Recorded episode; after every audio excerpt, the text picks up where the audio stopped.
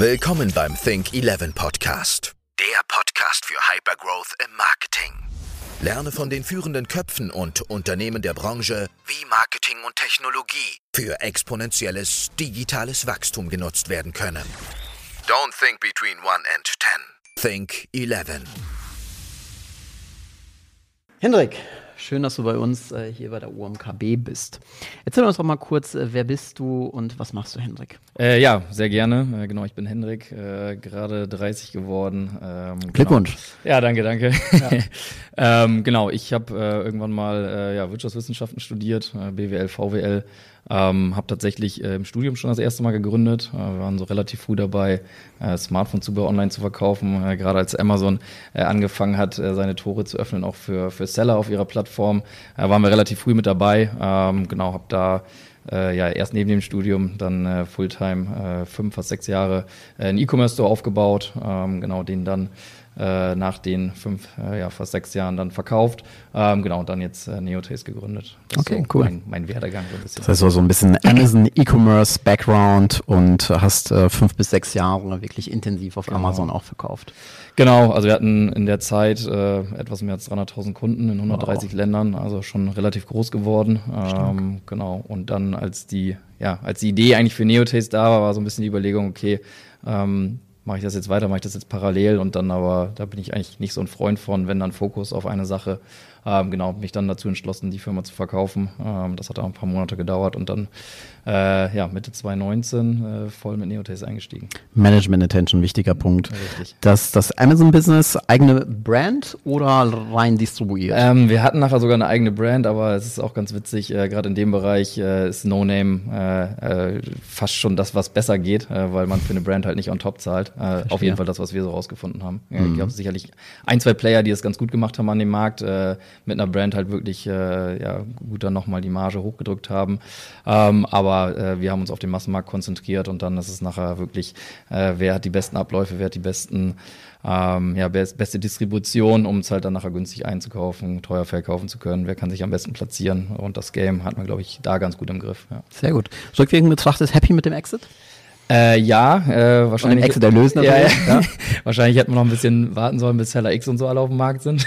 genau, genau. ähm, da ist ja gerade wirklich sehr viel Bewegung. Ähm, nee, aber ich glaube auch so für so ein erstes Business war es äh, echt ganz cool auch zu sehen. Also es war halt komplett aus dem, aus dem Cashflow, also komplett gebootstrapped.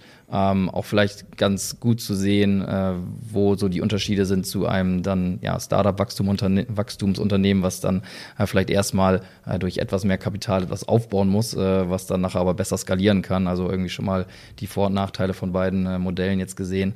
Ähm, und ich glaube, es ist auch ganz gut immer zu wissen, also mal mit seinem eigenen Geld sowas aufgebaut zu haben, um dann das auch wertschätzen zu können, wenn dann zum Beispiel Investoren bei ihm einsteigen ähm, und mh, dann mit dem Geld dann auch äh, noch mehr aufgebaut wird. Ja. Okay, Chapeau. Dann äh, bist du zu Neotaste oder die jo. Idee ist entstanden. Erzähl mal so ein bisschen von, von der Entwicklung der Idee bis hin ja. zur Company. Ja, sehr gerne. Ähm, genau, Idee ist eigentlich gestanden durch, äh, entstanden durch ein Gespräch mit einem meiner besten Kumpels, äh, selber Gastronom. Ähm, und wir haben uns irgendwie so seine Zahlen angeguckt äh, und da ist mir, er hatte damals schon so eine, so eine Orderbird-Kasse, ähm, wo man schon genau sehen konnte, wo jetzt welche Umsätze herkommen. Äh, und da ist mir ein so ein äh, großer schwarzer Balken aufgefallen, wo ich so dachte, was ist das? Äh, und dann hat er mir erzählt, dass er tatsächlich äh, durch äh, die klassischen Gutscheinbücher äh, sich einen sehr großen Kundenstamm aufgebaut hat, wo ich sehr verwundert war, äh, so aus Kundenperspektive erstmal dachte, okay, ähm, wer nimmt solche Bücher noch äh, mit und wer geht mit solchen Büchern essen? Ähm, hab mir dann aber ja äh, irgendwie viele Gedanken dazu gemacht, weil ich dachte irgendwie ja spannendes Modell. Also diese klassischen Gutscheinbücher ist ja so das Modell, dass man sich irgendwie am Anfang des Jahres so ein Gutscheinbuch kauft, dann sind da ganz viele verschiedene Angebote drin, die ich dann einmal in dem Jahr nutzen kann, ähm, zum Beispiel für Restaurants. Ähm, und ich dachte so, okay, das ist eigentlich genau das, was wir im E-Commerce auch machen. Ähm, also wir geben auch Rabatte raus für Neukunden und das ist ja eigentlich online gang und gäbe. Und ich dachte so, okay, ist eigentlich ein smartes Modell aber äh, wieso in Print und wieso nicht in äh, digital? Und das war so der erste Ansatz, wo ich so dachte, okay, das zu digitalisieren könnte halt irgendwie ein spannender Markt sein. Hab mir dann so ein bisschen äh, ja den Markt angeguckt, geschaut, was es so gibt, relativ schnell rausgefunden, dass äh, das war noch vor der Pandemie, ähm, in dem Jahr oder ich glaube kurz vorher äh, etwas mehr als fünf Millionen Gutscheinbücher allein in Deutschland verkauft wurden, wo ich so dachte, okay, äh, valider Markt, äh, könnte man mal schauen, was, was da so geht. Und ähm, genau, dann ist eigentlich daraus relativ schnell aber die Idee entstanden, wirklich auch eine ganze Plattform drumherum zu bauen. Also ähm, wir haben auch dieses Geschäftsmodell, dass wir ähm, verschiedene Angebote bei uns auf der Plattform haben ähm, und die Nutzer dann nachher dafür bezahlen. Aber mittlerweile bauen wir eigentlich eine größere Plattform drumherum ähm, und ja, damit sind wir dann auch ja, Mitte 2019 gestartet. Ja. Okay.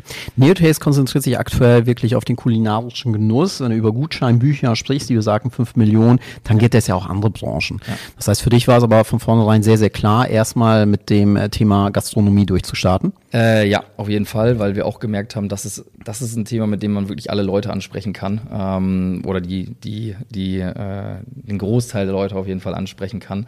Ähm, und da haben wir auch wirklich diesen, diesen Need bei den Gastronomen äh, sehr schnell äh, gesehen, gerade in Richtung, Richtung Digitalisierung zu gehen. Also erstmal Neukundenakquise. Wir haben dann so ein bisschen geguckt, so was machen Gastronomen eigentlich in Richtung Neukundenakquise. Ähm, dann haben wir sehr schnell herausgefunden, über 50 Prozent machen einfach gar nichts. Sie haben entweder eine gute Lage ähm, oder versuchen sich schnell halt viele, viele Stammkunden aufzubauen. Äh, genau, haben gemerkt, okay, da können wir auf jeden Fall reingehen und dann mit einem digitalisierten Angebot, ähm, was dann auch wirklich noch flexibel äh, einsetzbar ist für die Gastronomen. Also bei uns können die Gastronomen flexibel anpassen, äh, wann sie ihre Angebote anbieten wollen, können es auch immer mal wieder einschränken, auch auf ihre Kapazitäten beziehungsweise Auslastung ähm, und haben gedacht, okay, das ist eigentlich äh, ein guter Einstieg in diesen Markt und genau haben wir uns jetzt äh, ja darauf spezialisiert, auf die Gastronomie, äh, den Neukunden zu bringen beziehungsweise darauf spezialisiert, unseren Nutzern äh, äh, ja, neue äh, kulinarische Spots in ihrer Stadt zu zeigen und äh, die halt mit speziellen Angeboten ausprobieren zu können. Äh, genau. Und da sind wir, glaube ich, bisher ganz gut unterwegs. Sehr schön. Seid ihr in Groupon im anderen Gewand? Ähm, das ist, glaube ich, immer das Erste, wenn ich, wenn ich mit jemandem spreche, äh, was macht ihr anders als Groupon? Ähm, äh, ist, ein, ist ein, also ist ein Punkt, äh, ein valider Punkt, da sozusagen direkt so drauf zu gucken. Ich, ich glaube, es macht immer äh, Sinn zu gucken, wie ist das gesamte Modell, beziehungsweise äh, zu gucken, ähm, welche, welche, welche Kleinigkeiten äh, die Modelle anders machen. Weil wenn wir jetzt ein Coupon nehmen, ähm, erste, erste äh, Sache, die wir anders machen, wir monetarisieren nicht die Gastronomen. Also ähm, bei Coupons ist es ja so gewesen, äh, oder es ist immer noch so, äh, ich als äh, Gastronom oder irgendjemand anderes kann ein Angebot schalten auf dieser Plattform, ähm, kann zum Beispiel 30, 40 Prozent Rabatt geben, muss dann aber nochmal 20, 30 Prozent Servicegebühr on top bezahlen äh, halt an Groupon, wodurch es halt relativ schnell, relativ ähm, unwirtschaftlich für mich wird, äh, auf dieser Plattform Angebote zu schalten. Und ich kann nicht garantieren, ähm, dass nicht ein äh, Nutzer zum Beispiel mehrere von diesen Angeboten kauft auf Groupon und dann jeden Tag mit dem gleichen Angebot wiederkommt. So, das sind schon mal zwei Punkte, die wir äh, bei unserem Modell eliminiert haben. Ähm, bei uns ist es so, dass die Gastronomen für den, für den Service, äh, ein Angebot auf Neotaste schalten zu können, nichts bezahlen, komplett for free. Und wir können den ähm, Gastronomen garantieren, äh, dass dieser Nutzer dann auch wirklich nur einmal im Jahr kommt oder einmal in 180 Tagen kommt. Das können die Gastronomen bei uns komplett frei ähm, entscheiden. Ähm, und dann gibt es noch die Option, äh, auch den Einlösezeitraum ähm, zu begrenzen. Also wenn ich jetzt Gastronom sage, auf einem Freitagabend oder auf einem Samstagabend, da bin ich eh komplett äh, ausgebucht, dann habe ich die Möglichkeit, die Angebote so zu begrenzen, dass äh, die Nutzer in den anderen Zeiträumen vorbeikommen müssen. Ähm, genau, das ist dann natürlich immer so ein bisschen Verhandlungssache, beziehungsweise äh, können wir auch flexibel noch im Nachhinein für die Gastronomen äh, einstellen. Und so schaffen wir es eigentlich einerseits, den Gastronomen Neukunden zu bringen, aber das auch in den Zeiten, wo sie noch freie Kapazitäten haben. Mhm. Okay, das heißt, ihr macht so eine gewisse äh, Spitzenverteilung. Genau. Lass uns, lass uns mal über die App Neotaste sprechen. Kannst du ein bisschen was zu, zu Zahlen, Daten, Fakten verraten? Wie viele Nutzer habt ihr mittlerweile auf Neotaste? Wie viele Restaurants nutzen euch? Ja. Ähm, genau, sind jetzt, also wir sind offiziell nach äh, Corona äh, offiziell gestartet, äh, letztes Jahr, ähm, letzten Jahr September. Ähm, sind jetzt mittlerweile in sechs Städten äh, schon live. Ähm, haben ja etwas mehr als 500 Gastronomen, die jetzt schon live sind bei uns auf der Plattform und äh, sind jetzt so knapp bei 40.000 Nutzern. 40.000 Nutzer. Genau. Und du sagst, ihr seid in äh, sechs Städten live, ja. äh, dann habt ihr wahrscheinlich auch einen relativ intensiven Onboarding-Prozess jeweils in den jeweils, äh, einzelnen Städten. Ja. wie, wie, wie funktioniert das, äh, vor, vor, allem äh, von, von, von den Personalkapazitäten her? Ja, ähm, genau. Also wir haben tatsächlich wirklich äh, in den Städten äh, ja, Partnermanager vor Ort, ähm, die die Gastronomen ansprechen, ähm, ob sie äh, Teil von Neotaste sein möchten, äh, beziehungsweise äh, die Gastronomen überzeugen, äh, dass Neotaste eine gute Idee für sie wäre, um Neukunden zu werben äh, werben ähm, und genau haben dann zusätzlich noch bei uns im, im Backend auch äh, Leute für den äh, ja für den Sales-Vertrieb äh, auch mit sitzen, die dann sozusagen das Onboarding danach äh, mit abbilden.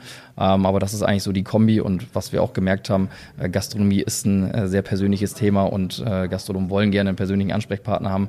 Ähm, aber das Gute ist, äh, was wir jetzt auch nach äh, ja, über sechs Monaten merken, ähm, wenn wir einen Partner erstmal für uns gewonnen haben, dann ist die Churn Rate, also dass jemand mal wieder rausgeht, äh, sehr, sehr gering, weil wir halt wirklich diese, diese große Flexibilität äh, bieten für die Gastronomen.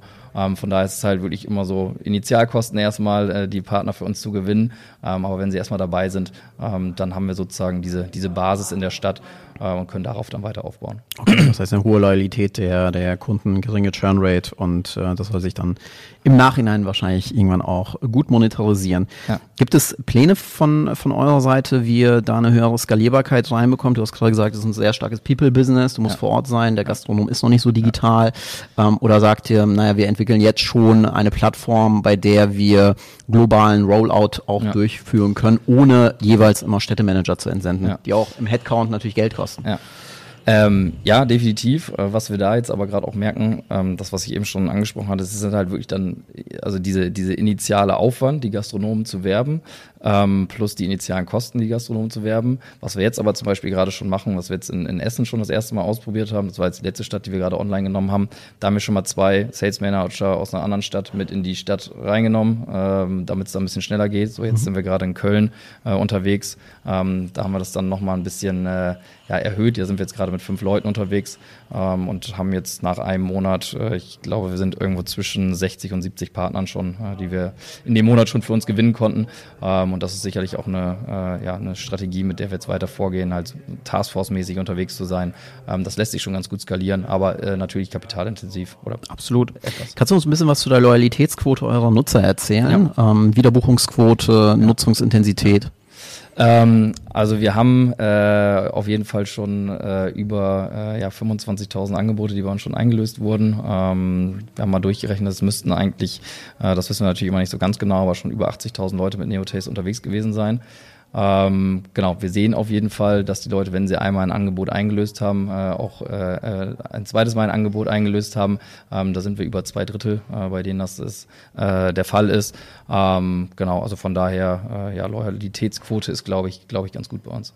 Wie versucht ihr, äh, über welche Marketing-Channels oder über welche Instrumente und Mechanismen versucht ja. ihr, die Loyalität eurer Nutzer permanent hochzuhalten? Wahrscheinlich im, im App-Segment ja. klassischerweise Push, aber ihr werdet ja, ja auch einen Marketing-Mix haben. Wie sieht dieser aus? Ja, also da sind wir eigentlich wirklich äh, so unterwegs, dass wir äh, versuchen, die Leute initial von uns zu überzeugen. Ähm, da sind wir, glaube ich, auch ganz stark über also einerseits über äh, Lounge-Events, die wir in den, in den Städten machen, ähm, um erstmal so eine initiale äh, Nutzerbasis zu haben. Also dass wir sagen, wir haben erstmal so 4.000, 5.000 Leute auf der Plattform in so einer, in so einer Stadt. Ähm, und was wir dann tatsächlich merken, Word of Mouse ist ein ganz großes Thema bei uns. Ähm, diese Angebote äh, sind eigentlich immer zwei für eins Angebote. Also ich kann mit zwei Leuten essen gehen, zwei Hauptgerichte bestellen, äh, werde auf ein Hauptgericht eingeladen vom Gastronom.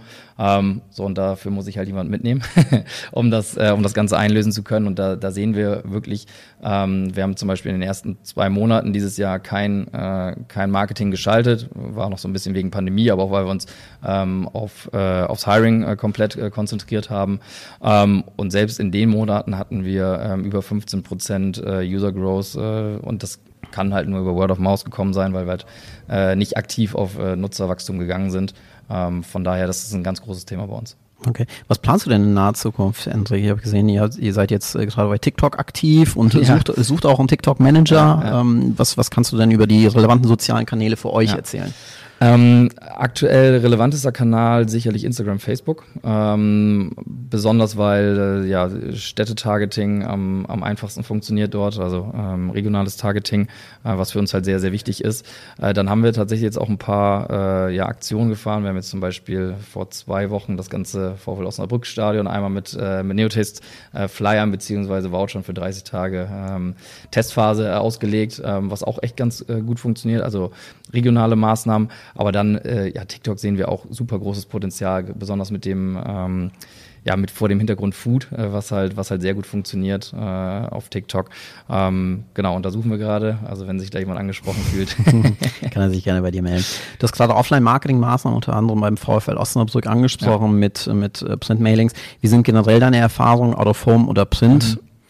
Eher positiv? Also ähm, du hast es ja ähm, gerade sehr positiv dargestellt. Ja, also äh, genau, wir haben jetzt erste Maßnahmen gemacht, ähm, die für uns äh, ja ganz gut ausgefallen sind. Ähm, aber da müssen wir auch ganz ehrlich sagen, haben wir noch gar nicht so viele, so viele Erfahrungen sammeln können, weil wir uns halt wirklich komplett auf digital konzentriert haben. Verstehe. Da muss man halt sagen, das ist, das ist halt schon noch so, auch gerade ja in der, also in der Phase, wo wir uns jetzt noch befinden, versuchen wir uns halt zu konzentrieren auf verschiedene Marketingkanäle, wo wir halt wissen, dass sie funktionieren und wo wir wissen, dass wir sie skalieren können. Mhm. So und äh, da probieren wir mal links und rechts mal was aber ähm, ganz klar Fokus auf äh, ja, Instagram, Facebook, was wir, was bei uns halt wirklich sehr gut funktioniert und äh, darüber sehen wir halt, so wenn wir dann darüber noch eine größere Nutzerbasis in der Stadt bekommen, da dann äh, ja Word of Mouse beziehungsweise Nutzer wird Nutzer äh, noch ein bisschen zu befeuern, äh, das sind eigentlich unsere Kanäle. Okay.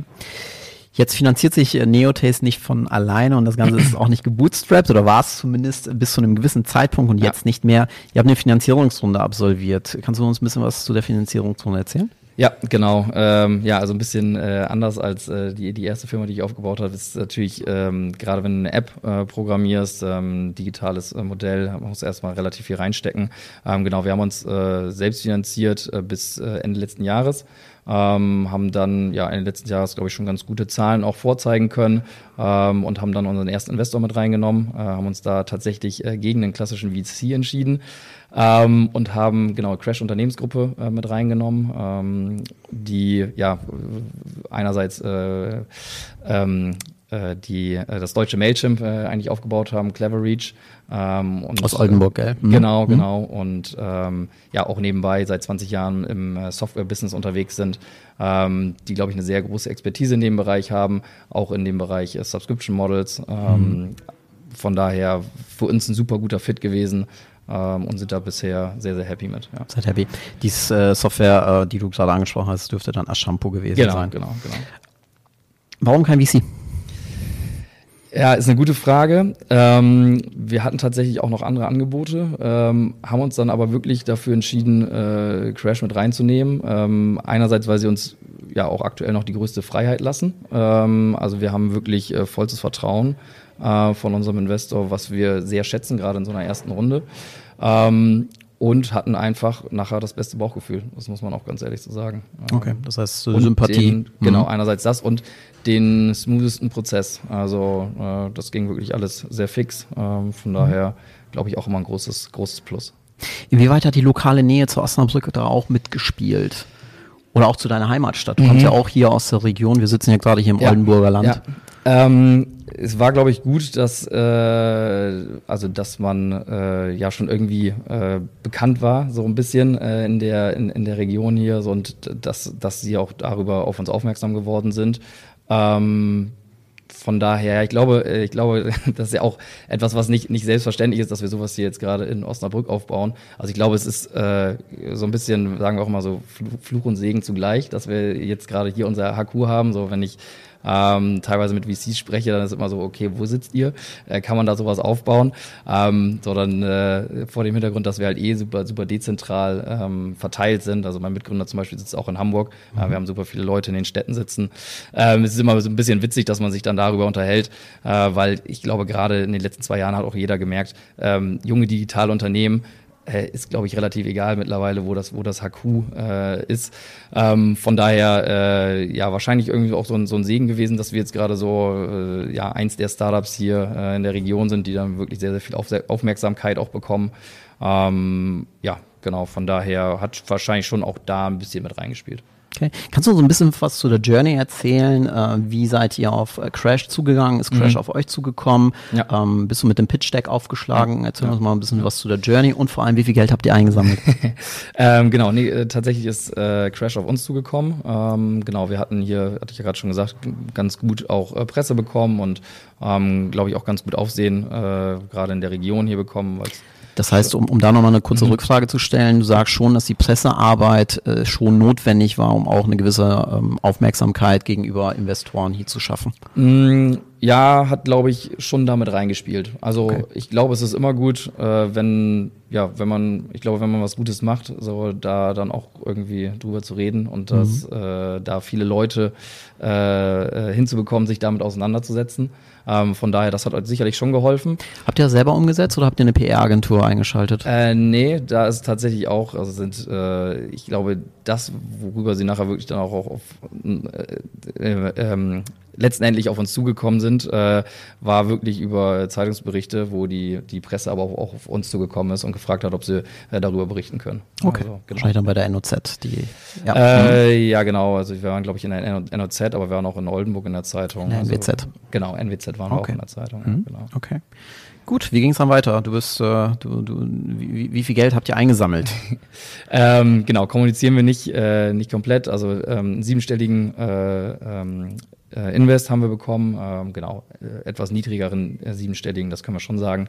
Ähm, genau, aber kommunizieren wir nicht. Was sieht der Businessplan denn vor, Henrik? In, in welche Segmente wird das Ganze äh, investiert? Du hast gerade gesagt, es ist aktuell noch sehr personalintensiv, vor allem ja. das Onboarding. Ja. Ähm, bedeutet, der, der Großteil des siebenstelligen Etats geht auch in Personalkosten? Ja.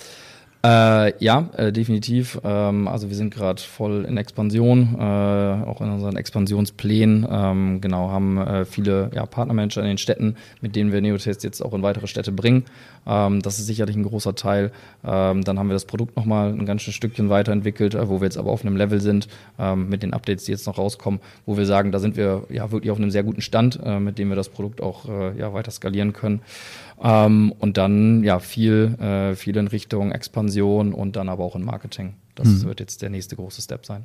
Wie wichtig war bisweilen das Thema Sales? Ich sage mit einem ganz, ganz speziellen Background. Wir haben viele Entrepreneure auch in mhm. Interviews, aber die uns auch zuhören, die häufig das Thema Sales ein bisschen stiefmütterlich behandeln. Mhm. Ihr seid ja sehr, sehr sales-driven. Ja. Wie wichtig ist das tatsächlich ja. für euren Erfolg?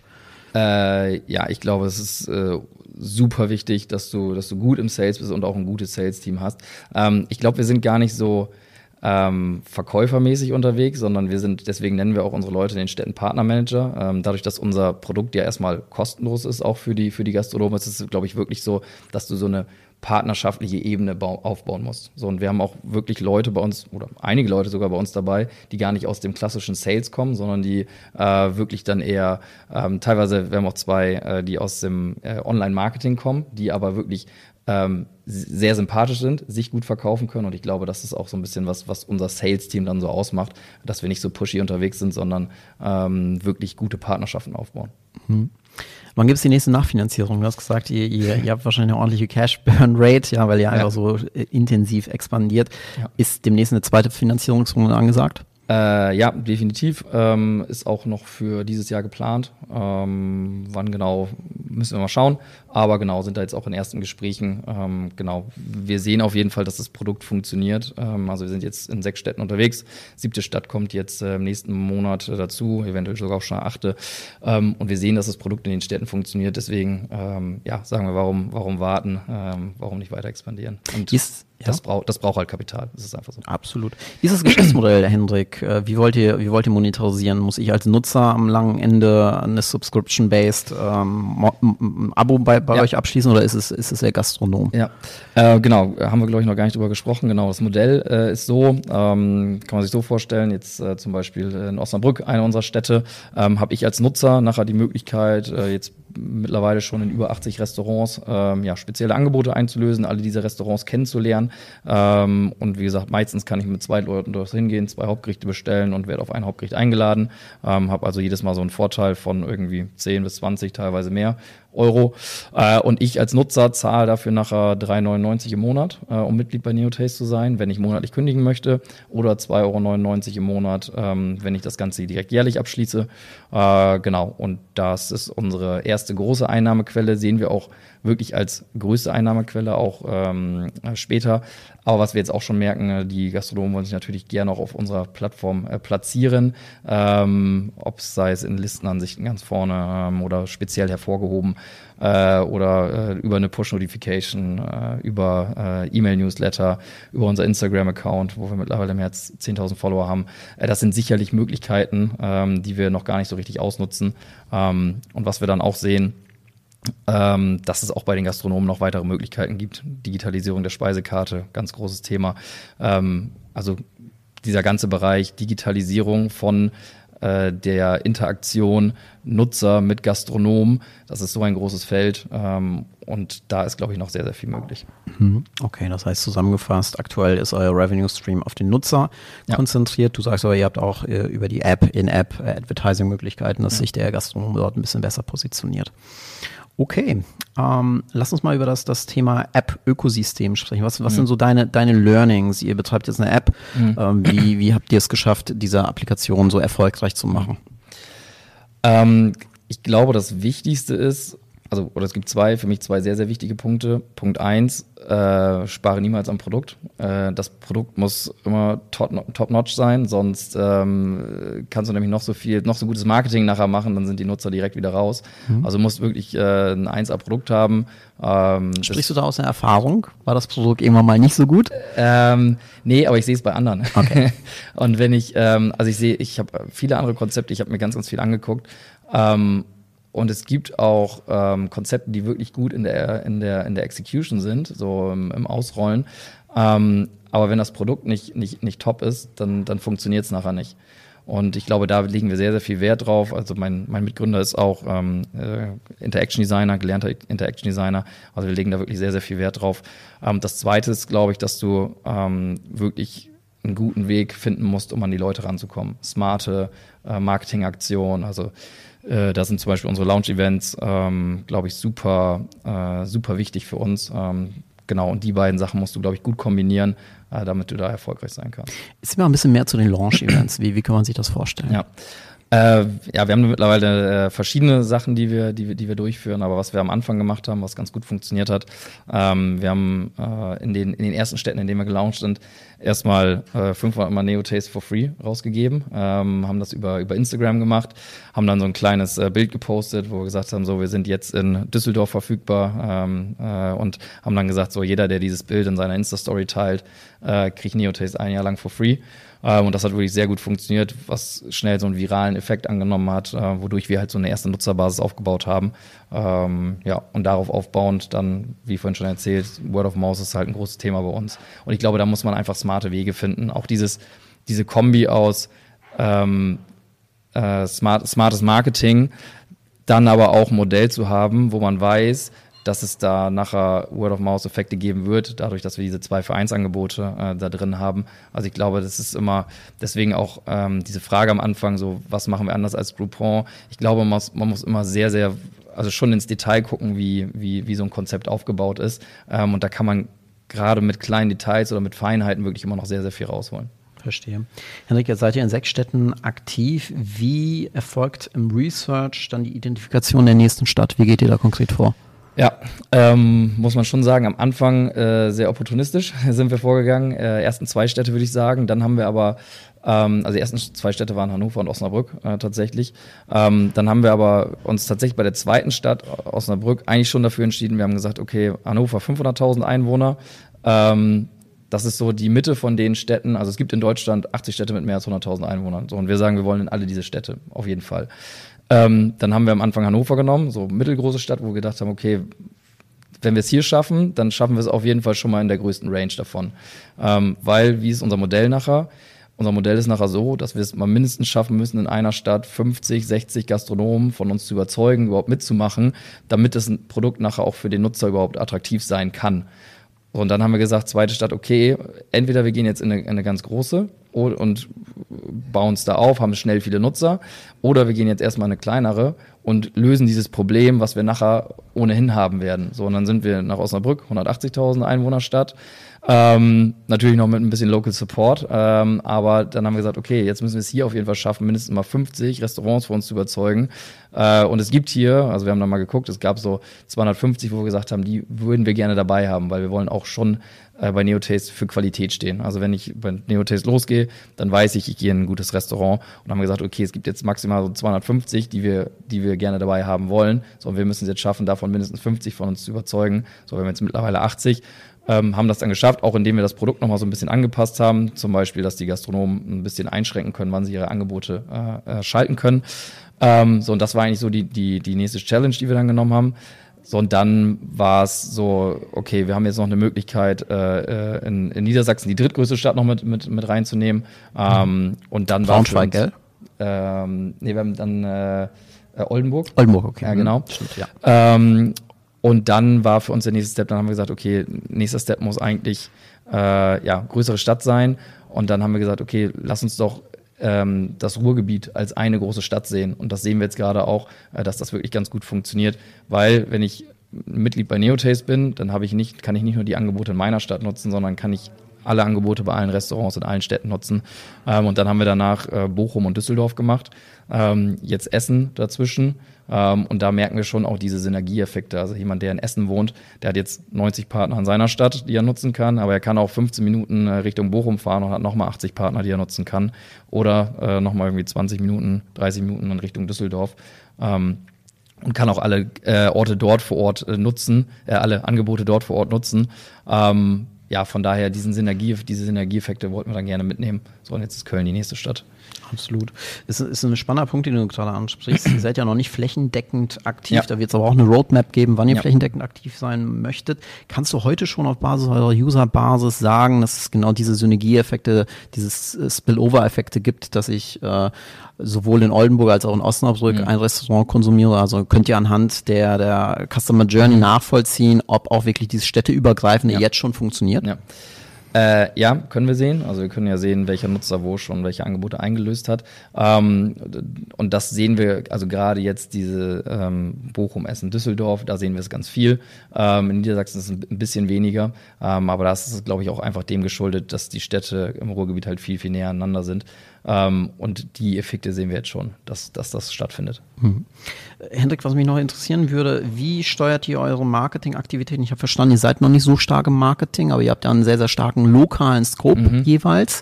Ähm, wie, ist da, wie ist da eure Grundidee? Versucht ihr jeweils für die einzelnen Städte auch dezidierte Marketing-Channels ja. zu adressieren? Oder sagt ihr, naja, das ist unser ganz, ganz großer TikTok-Channel, also unser ja, großer ja. Instagram-Channel und da supporten wir jetzt einfach, weil es gerade notwendig ist, Würzburg, obwohl ich in Osnabrück sitze. So, ähm, wie geht ihr mit dem, mit dem Aspekt um?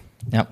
Ähm, ich würde sagen, also ich, ich würde tatsächlich sagen, wir sind ganz gut unterwegs im, im, Marketing, in dem, was wir machen. Wir machen halt noch nicht so super viel, ähm, aber ich glaube, das, was wir machen, da sind, da sind wir ganz gut unterwegs. Ähm, wir äh, versuchen schon sehr lokal auszuspielen. Also wir haben ja auch einen großen Instagram-Account, über den wir aber trotzdem lokal ausspielen können in den verschiedenen Städten ähm, und äh, da auch verschiedene Werbeanzeigen in den verschiedenen Städten ausspielen. Ähm, alles, was wir dann über den Account sozusagen allgemein machen, ähm, das kann dann natürlich natürlich nicht mehr so städtebezogen sein. Ähm, das sind wir tatsächlich am, am Nachdenken, ob wir das für TikTok ändern, ob wir da äh, städtespezifische ähm, Accounts aufmachen. Ähm, da gibt es, glaube ich, auch ein paar ganz gute Beispiele, äh, die es da draußen gerade gibt. Ähm, genau, aber grundsätzlich äh, ja, sind wir, glaube ich, da schon nicht so schlecht. Mit dem, was wir machen, glaube ich, schon nicht so schlecht unterwegs. Kannst du ein bisschen was zu den Customer Acquisition Cost äh, sagen, Henrik, ähm, ohne da einen genauen Wert zu nennen? Wir würden ja. uns natürlich freuen, wenn du einen genauen Wert nennst. Ja? ja. Ähm, was, was, was ist da für euch gerade ja. der Flaschenhals? Ja, genau, da äh, kann ich, äh, also äh, darf ich keine genauen äh, Zahlen raushauen, aber ähm, genau, da sind wir, glaube ich, auch ganz gut unterwegs. Also ähm, genau, wir, also es ist ja ein monatlich basiertes Modell ähm, und wir haben da schon einen ganz guten Return on, ähm, on Ad Spend, ähm, den ich jetzt aber nicht, nicht genauer benennen kann. Ähm, aber wir sind innerhalb des ersten Jahres mit den Zahlen, die wir jetzt gerade haben, ähm, positiv bei unseren Nutzern. Ja. Okay. Hendrik, wie wichtig sind Partner für euch? Ja, mhm. habt, habt, ihr eine Partner-Roadmap und wenn ja, mit welchen Partnern äh, arbeitet ja. ihr heute schon zusammen und mit wem plant ihr zusammenzuarbeiten? Ähm, ja, also wir, wir suchen uns eigentlich immer Partner in den Städten ähm, für, für, für Marketingmaßnahmen, gerade auch für unsere Launch-Events. Ähm, ist äh, ganz witzig, es sind eigentlich in, in allen Städten immer äh, unterschiedliche Partner auch ein bisschen gewesen. Ähm, das versuchen wir vorher mal zu identifizieren was da für uns ganz gut funktioniert. Also wir hatten äh, in Oldenburg zum Beispiel hatten wir eine, eine große Gewinnspielseite, mit der wir zusammengearbeitet haben, was sehr, sehr gut funktioniert haben. Jetzt in Essen hatten wir die größte Meme-Seite äh, aus Essen, mit der wir zusammengearbeitet haben, äh, was auch sehr gut funktioniert hat. Ähm, so und jetzt äh, genau für Köln werden es noch wieder ein paar andere, äh, auch ein bisschen gastrolastigere äh, Partner sein. Ähm, aber Partnerschaften super wichtig äh, für uns allgemein, also auch in Richtung ähm, Akquise von, äh, von, äh, von Partnern, also Gastropartner, aber besonders nachher in Richtung äh, Nutzergewinnung. Äh, ich glaube, man kann über die richtigen Partner und über die richtigen Kooperationen äh, in den einzelnen Städten sehr schnell sehr viel Trust aufbauen. So, das ist, glaube ich, ein sehr wichtiger Punkt für uns, gerade wenn etwas neu ist. So, dem vertraue ich erstmal nicht, gerade in Deutschland. ähm, und ich glaube, darüber kann man wirklich in so einem ersten äh, Kontakt auch mit dem Nutzer wirklich sehr viel, sehr viel Trust direkt aufbauen. Mhm. Jetzt hast du schon Akquisition angesprochen in einem anderen Kontext, aber ich spiele den ähm, Kontext jetzt einfach mal außen vor. Es gibt da draußen viele Gutscheinbücher. Hier in der Region haben wir mhm. beispielsweise Barometer. Wäre der Gedanke nicht auch durchaus legitim, darüber nachzudenken, einfach ein unterdigitalisiertes Gutscheinbuch zu erwerben und äh, zu akquirieren und dann eben über diese Kontakte, die seit vielen, vielen Jahrzehnten mhm. teilweise auch existent sind, ähm, Neotace noch weiter zu beschleunigen? Ähm, ja, jein, eher nein. ähm, ich habe tatsächlich äh, auch mit, oder es sind einige von denen auf ähm, mich oder uns zugekommen. Äh, ich habe auch schon mit einigen gesprochen, ähm, auch noch mit äh, größeren Playern in dem Markt. Äh, was mir da mal aufgefällt, ist halt, ähm, also es gibt ja die, diese Gutscheinbücher, ähm, die gibt es ja schon seit über 20 Jahren. So, und genau so sind diese Unternehmen äh, auch unterwegs. Ähm, und ich habe immer so das Gefühl, sie würden am liebsten ihr Modell, was sie jetzt gerade haben, ihr Gutscheinbuch in eine App packen. So, und das ist aber, deswegen habe ich am Anfang auch gesagt, also wir, wir haben jetzt dieses Geschäftsmodell, dass wir ähm, diese speziellen Angebote bei den Restaurants haben. Ähm, wir wollen aber gerne eine Plattform drumherum bauen und wollen eigentlich eine große Plattform bauen, wo dieses Geschäftsmodell ein Teil von, von, von, dem, von dem ganzen Ökosystem nachher ist. Ähm, ich glaube, das ist was, was äh, diese Player also bisher auf jeden Fall äh, noch nicht noch nicht verstanden haben. Ähm, und dann ist es auch einfach so, äh, wir merken auch, dass wir deutlich mehr Partner für uns gewinnen können mit unserem Konzept, als es jetzt die klassischen Gutscheinbücher äh, können. Verstehe. Eins muss man aber sagen, die, die Gutscheinbücher haben eine deutlich höhere Preisspanne. Warum mhm. seid ihr im Vergleich zu den Gutscheinbüchern so günstig? Ähm, ja, ist eine gute Frage, aber man muss erstmal, glaube ich, gut Marktanteile für sich gewinnen. Also auch das, was ich, was ich äh, vorhin gesagt habe, wir versuchen ja immer so eine initiale Nutzerbasis aufzubauen ähm, und merken, dass wir durch diese initiale Nutzerbasis viel, viel schneller wachsen können, weil die Leute darüber reden. Ähm, deswegen, glaube ich, ist es für jede Plattform eigentlich sehr sinnvoll, die ersten Nutzer sehr günstig reinzubekommen. Ähm, und wir haben sicherlich auch noch ein, zwei Optionen, äh, die Monetarisierung auch auf Nutzerseite nachher nochmal zu erhöhen. Okay, verstehe. Hendrik, sprechen wir mal über Wettbewerber. Wer sind denn hier äh, in, in Deutschland eure Wettbewerber? Wer nehmt ihr als Wettbewerb wahr? Jetzt mal unabhängig von den Offline-Gutscheinbüchern, ja. die offenbar keinen richtigen Wettbewerb für euch darstellen. Ja, ähm, ja ich, würd, ich, würde, ich würde die Offline-Gutscheinbücher wahrscheinlich schon als äh, nächsten Wettbewerb ähm, bei uns sehen, ähm, weil sie am nächsten an unserem Modell dran sind. Weil wenn wir jetzt irgendwie in die Online-Welt gucken, sind eigentlich alle Modelle, die es dort gibt, so, dass sie immer die, die, die Gastronomen monetarisieren, was wirklich ein großer, großer Unterschied ist. Ähm, oder ja, irgendwie ein Modell haben, was äh, schon noch verschieden ist. Also deswegen hatte ich vorhin auch gesagt, so ich, ich glaube, es ist ganz, ganz wichtig äh, zu gucken, was, was für Details gibt es in diesem Modell, wie ist dieses Modell genau aufgebaut? Und ähm, allein dieser Unterschied, äh, dass wir zum Beispiel den Gastronomen ermöglichen, äh, spezielle Zeiten rauszunehmen, dadurch haben wir schon wieder die Möglichkeit, ganz andere Gastronomen für uns zu werben. Und dadurch, dass diese Gastronomen bei uns dabei sind, äh, haben wir, haben wir auch wieder die Möglichkeit, ganz andere Nutzer nochmal für uns zu werben. Ähm, deswegen glaube ich, geht es da viel um Detail. Äh, deswegen sehe ich im digitalen Bereich niemanden, der wirklich nah, nah dran ist an dem, was wir machen. Okay, okay. Das ist auch eine schöne Luxusposition. ähm, Hendrik, sprechen wir mal so ein bisschen über die Learnings. Ja. Neotaste ist jetzt exakt wie alt?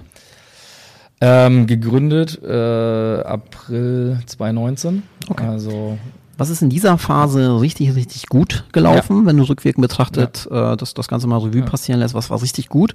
Wo viel Licht ist, ist auch manchmal ein bisschen Schatten. Was ist echt nicht so gut gelaufen?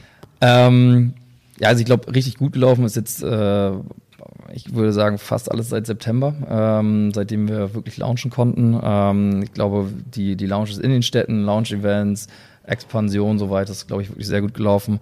Ähm, ich glaube, was äh, jedes äh, Softwareunternehmen auch fühlt, äh, äh, man könnte immer ein bisschen schneller sein im, äh, in der Produktentwicklung. Ja, dann gibt es doch immer noch mal wieder irgendwelche Bugs, irgendwelche größeren äh, Sachen, irg irgendwie größeren Features, die sich, die sich verschieben. Ähm, da hätten wir sicherlich ein bisschen schneller jetzt noch unterwegs sein können.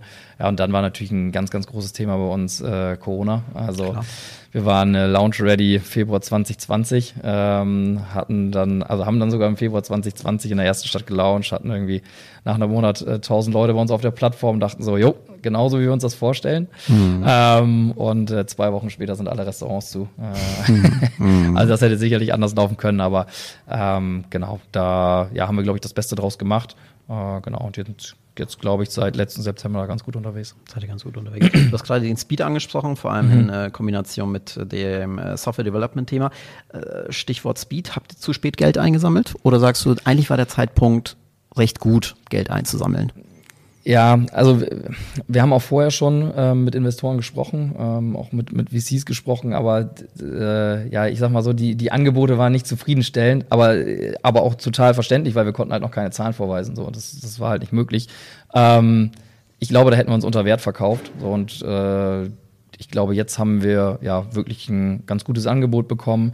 Ähm, glaube ich, ein, ein faires Angebot, aber ich glaube auch ein was ja, was man ja auch verstehen muss, so wenn man das, wenn man sowas wirklich sehr, sehr groß denken möchte und wirklich sehr groß spinnen möchte, dann kann man halt auch nicht auf einer, auf einer ganz, ganz kleinen Bewertung anfangen. Ähm, so und äh, da haben wir, glaube ich, schon den richtigen Zeitpunkt gewählt. Ähm, genau. Und es war ja vorher auch gar nicht äh, unbedingt möglich, noch mehr zu expandieren, weil die Restaurants einfach noch gar nicht wieder offen waren. Absolut. Jetzt bist du heute nicht alleine angereist. Du hast auch mittlerweile eine ordentliche Mannschaft aufgebaut. Kannst du uns ja. ein bisschen äh, was, was zu der Größe erzählen? Ihr sitzt in Osnabrück, ist das ein Standortnachteil? Das hast du gerade aber auch schon mhm. mal vorweggenommen, dass du sagst, okay, wir sind dezentral mhm. aufgestellt. Aber erzähl mal ein bisschen was zu eurem Team. Ja. Äh, genau, wir sind jetzt mittlerweile knapp 30 Leute. Ähm, Anfang des Jahres 10, genau, jetzt auf 30 gewachsen. Äh, genau, Großteil äh, Partnermanager in den Städten, beziehungsweise ich würde sagen so 40 Prozent, äh, 30 Prozent äh, ja, Backoffice, ähm, Marketing, alles, was du da so brauchst ähm, und nochmal 30 Prozent äh, Dev-Team. Ähm, genau, sind da sehr dezentral aufgestellt. Wir sitzen mit, ich glaube, zwölf Leuten in, in Osnabrück. Äh, genau, und die anderen über Deutschland verteilt, beziehungsweise teilweise auch im Ausland sitzen, von unseren Entwicklern einige. Ähm, genau, sind da aber ganz happy mit dem Team. Also haben wirklich viel, also haben auch echt viele Bewerbungen bekommen ähm, und wirklich sehr, sehr picky immer gewesen mit den Leuten, mit denen wir genommen haben. Glaube ich, auch ein, auch ein großes Learning oder auch noch was, was gut gelaufen ist. Ich glaube, wir haben echt ein cooles Team zusammengestellt, ein gutes Team zusammengestellt. Äh, ja, und äh, zum Standort Osnabrück, äh, ja, ist, glaube ich, immer so äh, Vor- und Nachteil zugleich, ähm, wenn wir irgendwie eine Bewerbung äh, oder eine, eine Ausschreibung äh, rausschicken äh, in Osnabrück, irgendwie Werkstudentenstelle oder so, äh, dann können wir uns die Leute aussuchen. So, da, da haben wir, glaube ich, ein ganz gutes Standing. Ähm, aber wir merken auch, wenn wir irgendwie ganz, ganz gute Leute irgendwie von irgendwo nach Osnabrück herholen wollen, äh, da müssen wir schon einiges bieten. Verstehe. Jetzt habt ihr euer Team verdreifacht, Hendrik. Wie sieht die Orgastruktur heute aus? Was, was hat sich konkret auch in der Organisationsstruktur verändert? Und wie ist mittlerweile die, äh, der, der Spirit und die Mentalität? Häufig haben wir es natürlich, dass, ja. dass bei, durch Wachstum auch ja. viele Veränderungsprozesse aktiviert werden. Ähm, manche auch mit Schmerzen verbunden. Wie ist das konkret bei euch abgelaufen? Ja, ähm, ich glaube, was sich am meisten verändert hat, äh, dass die Teams unter sich wirklich selbstständiger geworden sind. Also ich äh, habe teilweise äh, auch mal mindestens eine Woche, teilweise zwei Wochen, was ich mit einem Team mal nicht gesprochen habe, dass dann der Teamlead dafür äh, komplett zuständig war. Ähm, das ist, glaube ich, was, was äh, aber, glaube ich, ganz normal ist, ähm, wo ich manchmal so denke, okay, äh, äh, weiß ich überhaupt noch überall, wo alles ab, äh, was alles so abgeht, aber ähm, genau da habe ich vollstes Vertrauen in meine, meine Teamleads. Ähm, genau von der Struktur, äh, ja, haben wir, glaube ich, ähm, ja, uns auch noch mal ein bisschen professionalisiert, dass wir wirklich schauen, dass wir ähm, ja effektive Meetings über die, über die Woche verteilen, wo wir uns gut updaten zu den verschiedenen Bereichen. Ähm, das ist, glaube ich, was, was man auch erstmal lernen muss äh, als, als Startup, was, was dann wächst, beziehungsweise auch ein bisschen schneller wächst. Ähm, ja, von daher sind wir damit aber eigentlich ganz happy. Ja. Cool. Kannst du ein bisschen was zu der erfolgreichsten Stadt erzählen? Das ist äh, tatsächlich eure Homebase äh, durch Local Support Osnabrück, obwohl Osnabrück natürlich ja. gegenüber Hannover und jetzt ja. perspektivisch Köln einen gewissen ja. Nachteil hat, ja? Und zwar die Population. Ja, genau. Ähm, wenn wir mal gucken auf äh, Population, so wie viele Nutzer wir in der Stadt haben, ist tatsächlich Oldenburg die stärkste Stadt bei uns. Ähm, äh, ja, ich glaube auch so ein bisschen, also wir kommen ja auch noch aus der Nähe da. Ähm, glaube ich, auch äh, ja was, was uns da irgendwie so ein bisschen in die Karten gespielt hat, dass wir hatte am Anfang schon da auch relativ bekannt sind.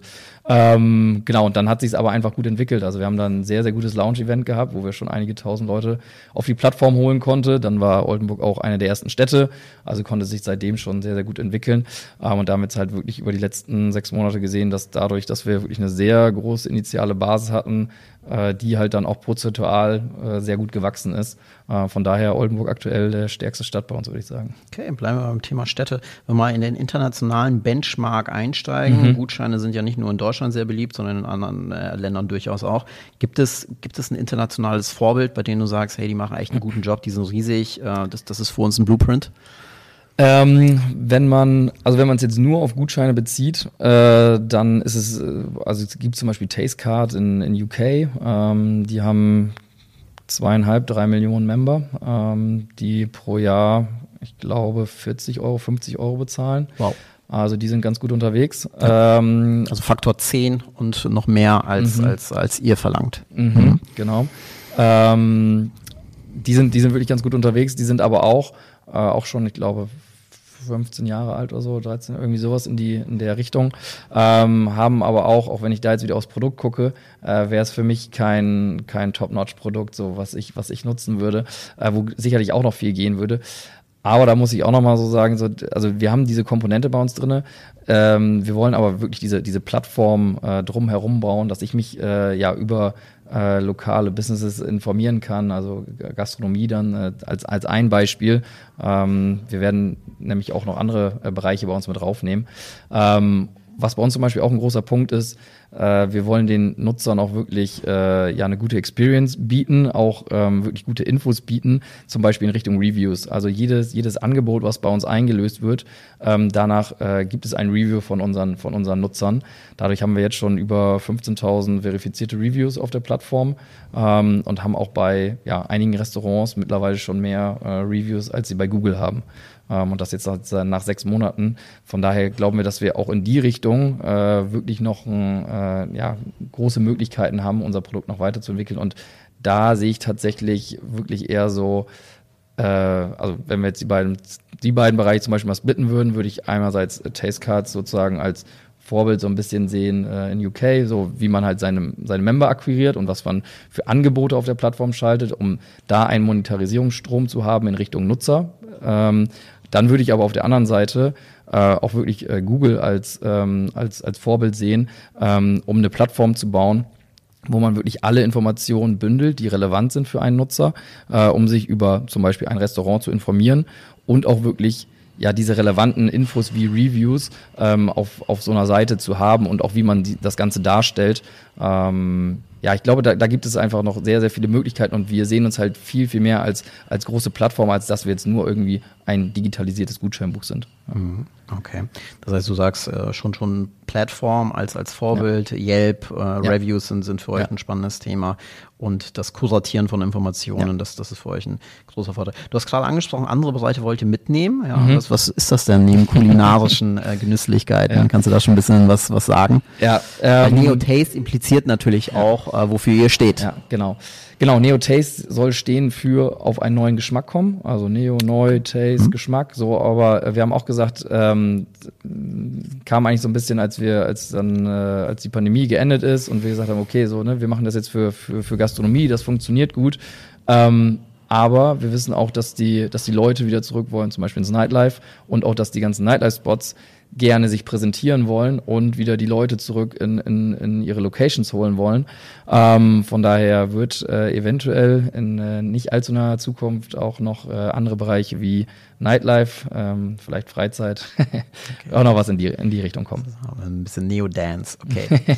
Sehr gut. Ja, Henrik, vielen, vielen herzlichen Dank für deine Zeit. Ich fand, das war ein sehr, sehr spannendes Gespräch. Abschließende Frage, äh, wie man sie häufig auch aus UMKW-Interviews kennt. Was ist eure Vision? Was, was willst du in fünf Jahren mit Neotaste erreicht haben? Ähm, in fünf Jahren wollen wir die Plattform sein, wenn ich äh, unter der Woche oder am Wochenende zu Hause auf der Couch hänge und denke, okay, ich würde jetzt eigentlich gerne mal irgendwie rausgehen, was Neues ausprobieren das äh, Top of Mind Neotaste ist, ich auf die Plattform gehe und durch Neotaste öfter mal was Neues ausprobiere, öfter okay. mal rausgehe und äh, ja, etwas Neues entdecke. Cool. Das ist erstmal schön in, in den Club, äh, der von Neotaste vorgeschlagen wird und anschließend dann ins Restaurant. Oder erst Oder ins Restaurant und dann in den Club, jeder den.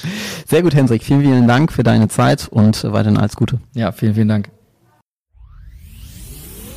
Das war Think 11, der Podcast für Hypergrowth im Marketing. Wir hoffen, dass du einiges lernen konntest und wertvolle Insights mitgenommen hast, die dir für dein Business helfen. Danke fürs Zuhören und bis zum nächsten Mal. Don't think between 1 and 10. Think 11.